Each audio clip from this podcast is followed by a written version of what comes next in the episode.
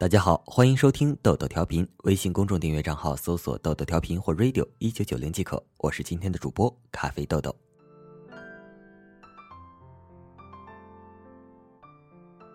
故事的主人公是我的高中同学，现在小明这个名字很火，刚好他名字里也有一个名字，因此我们也叫他小明好了。高考的时候，小明选择了一个很牛很牛的专业，叫采暖，给排水与通风。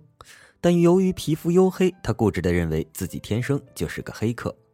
作为高中班级里唯一一个没有考上本科的学生，读完三年的专科，小明选择了专升本，而且是跨专业跳槽去学计算机。毕业后是零七年，小明只身闯荡北京。那时候的北京生活压力已经很大了。第一份工作是亲戚的朋友帮忙介绍的，一家储存备份的集成商，薪水一千五百元。扣除一些东西，每个月拿到手里的不足一千三。而那时候，我以及同在北京的其他高中同学，毕业后的薪水一般在四千到七千元之间。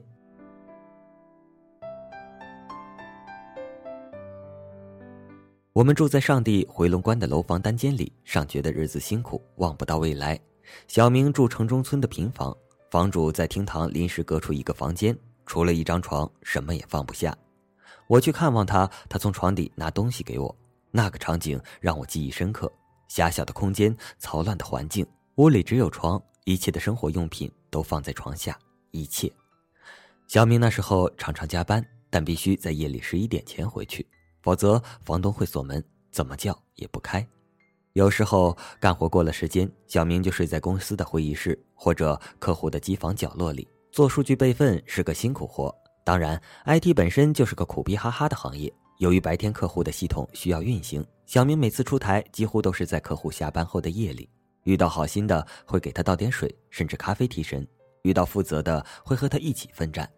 但更多的时候，小明只有一个人在充满噪音的机房里，喝着自带的矿泉水，看着数据不断的跑来跑去。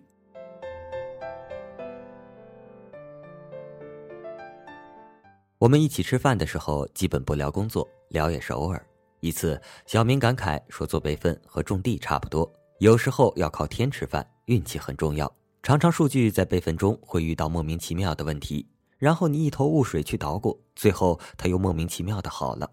从菜鸟成长为专家，小明需要运气帮助的时候也越来越少。在他刚入行的时候，MSN 签名上写的问题到这里结束，很牛逼的一句话。”后来，他发现自己常常终结不了问题，有时候甚至会被问题终结。那时候年少轻狂，提到签名档的事，他会笑着承认自己的心高。但就我所知，那个签名档他一直没有换掉，这是他的方向目标。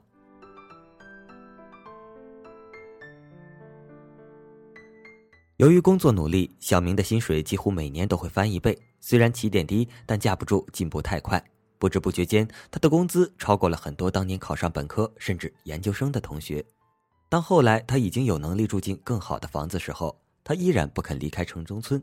道理只有一个：房租便宜，每个月三百元，冬天三百五十元。直到后来京城改造，城中村拆迁，小明才告别了自己只有一张床的日子。二零一零年，他搬过来和我一起住，两张单人床平行摆放，他买了个床上用的小电脑桌。每天晚上就斜靠着床头工作，到了第二天天亮，我起床会发现睡着的他依然保持着那个姿势，人、笔记本、电脑桌相安无事。这种状态让小明练就了一种本领，就是睡觉时从不翻身，尽管呼噜可以打得震天动地。小明的双肩包几乎每年都要换一个，里面装着 ThinkPad 笔记本、电源、各种工具、线缆，还有纸笔等其他的东西，沉得要命。我不止一次问他为什么每次都背这么全，又不是总能用上。小明说：“以防万一。”再后来，他的一个朋友在微博上发了一句话，小明转给我说：“这也是他心中所想的。”那句话是：“有时候就算知道这次出台一定用不到笔记本，但还是毅然决然的背上，因为这是工程师的尊严。”一次出台做备份，客户负责人是个女的。对小明各种刁难，由于没有伺候好，小明被投诉到公司里。晚上，小明给我打电话诉苦，说这个客户就是个傻叉。然后第二天，公司换了一个人去把这个案子给做完了。一个工程师得罪了客户，就换另一个，这是这个行业里通常的做法。小明惹过祸，也帮别人收拾过残局。在我所认识的这个行业里的工程师，没有说过这个客户是傻叉的寥寥无几。出差是这个行业里售后工程师的家常便饭。在人人网的相册里，小明做了一个中国行政地图的图片，然后每到过一个省市，他就在上面加一个小红旗。六年下来，红旗插遍全国。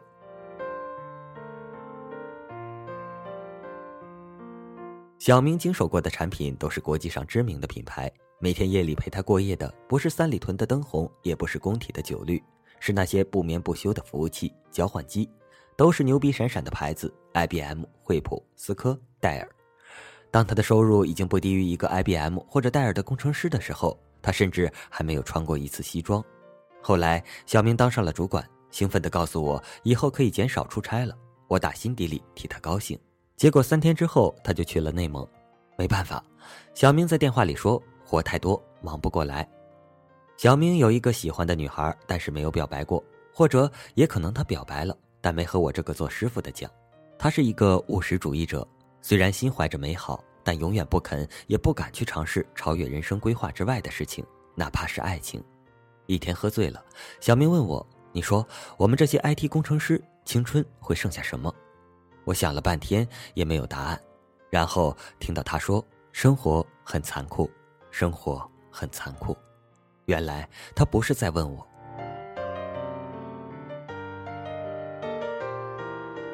我想找他的时候，常常联系不上。您所拨打的电话正在通话中，是小明经常的状态。客户现场设备出了问题，远程支持的电话直接拨到他这里，听他打电话就是听一个问题从描述到分析到最后解决的全过程。短则十分钟、半个小时，长的来来回回能打上几个小时。几年下来，活生生的打出了全球通 VIP 金卡。诺基亚的手机被他打坏了三个。后来怕辐射，小明特意搞了一个耳机。我这样的再多两个，就足以养活一个运营商了。打完电话一摸脸都是热的。当小明存折里的钱已经可以在北京买房交首付的时候，他却犹豫了，因为没有户口。北京对于他来说，永远都隔着一层看不透的东西。似乎他属于这里，但这里不属于他。如果可能，他是愿意留在北京的。他有站在这里的能力了，已经。但这座城市没有对他说：“你留下来吧。”他们只是对他说：“认真工作。”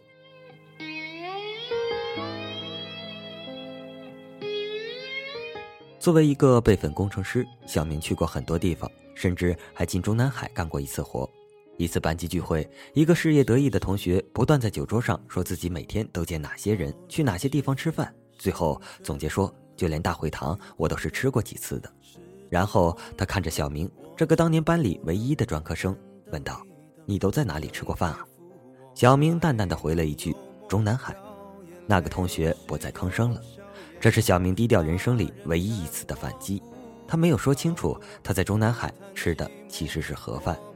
这个行业里的人，如小明，如其他，凭本事和能力赚辛苦钱，但永远没有可以吹嘘的谈资，没有可以标榜的东西，也没有这个必要。在北京，你可能会在地铁或者马路上遇到这样的人，他们永远背着黑色双肩电脑包，里面鼓鼓囊囊，不知道是什么东西。大部分会戴着眼镜，牛仔裤加一件随身外套，不修边幅，不爱说话，永远是沉默或者是思考型的表情。这样的 style 是 IT 工程售后师的标准状态。如果你遇到这个皮肤黝黑、打电话时笑容灿烂，那么你很可能就与我们的主人公相逢过了。小明说，他离开北京的时候要写一本书，叫《一个 IT 工程师的职业素养》，算是他留给这个行业、留给这座城市的礼物。有多久没见，没打个电话？今年的小明三十岁。几天前，他和女友回家登记领证，在北方的一座小城市，一座大多数中国人都没有听说过的城市。未来，他的故事可能属于那里。那里没有惠普的服务器，没有百度、工商银行、保险公司总部庞大复杂的 IT 储存系统，没有轰鸣的服务器作伴。那里的夜晚会很安静。努力工作赚钱，然后离开。我写完了，拿给小明看。我说：“这是你的故事吧？”他想了想，说：“这是我们的故事。”男人站直，别趴下，有泪不轻易的擦，就算前方坎坷，狂风暴雨拍在我的脸颊，男人再苦也不怕，心中有梦闯天下，好朋友的话要记在心里呀。现在是豆豆同学离家的第三个年头，距离我的家两千零八十一公里，未来的路还在摸索中前行。好了，今天的节目就到这里了。我是今天的主播咖啡豆豆，我们明天见，拜拜。我的朋友，现在你们还好吗？听说有人已成家，有人还浪迹天涯。岁月时光，燃烧着青春年华，听着忘情水长想都